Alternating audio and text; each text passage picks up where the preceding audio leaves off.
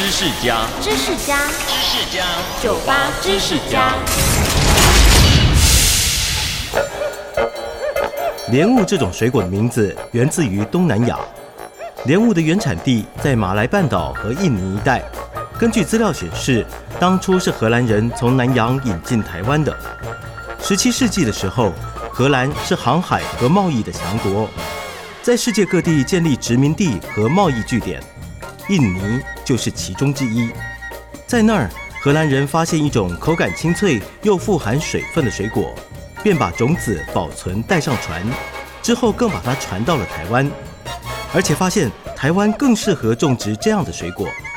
这个水果在南洋当地称呼它叫 jambu，到了台湾用台语就念成了谐音的 lianbu，也就是我们现在说的莲雾喽。收听酒吧知识家，让你知识多增加。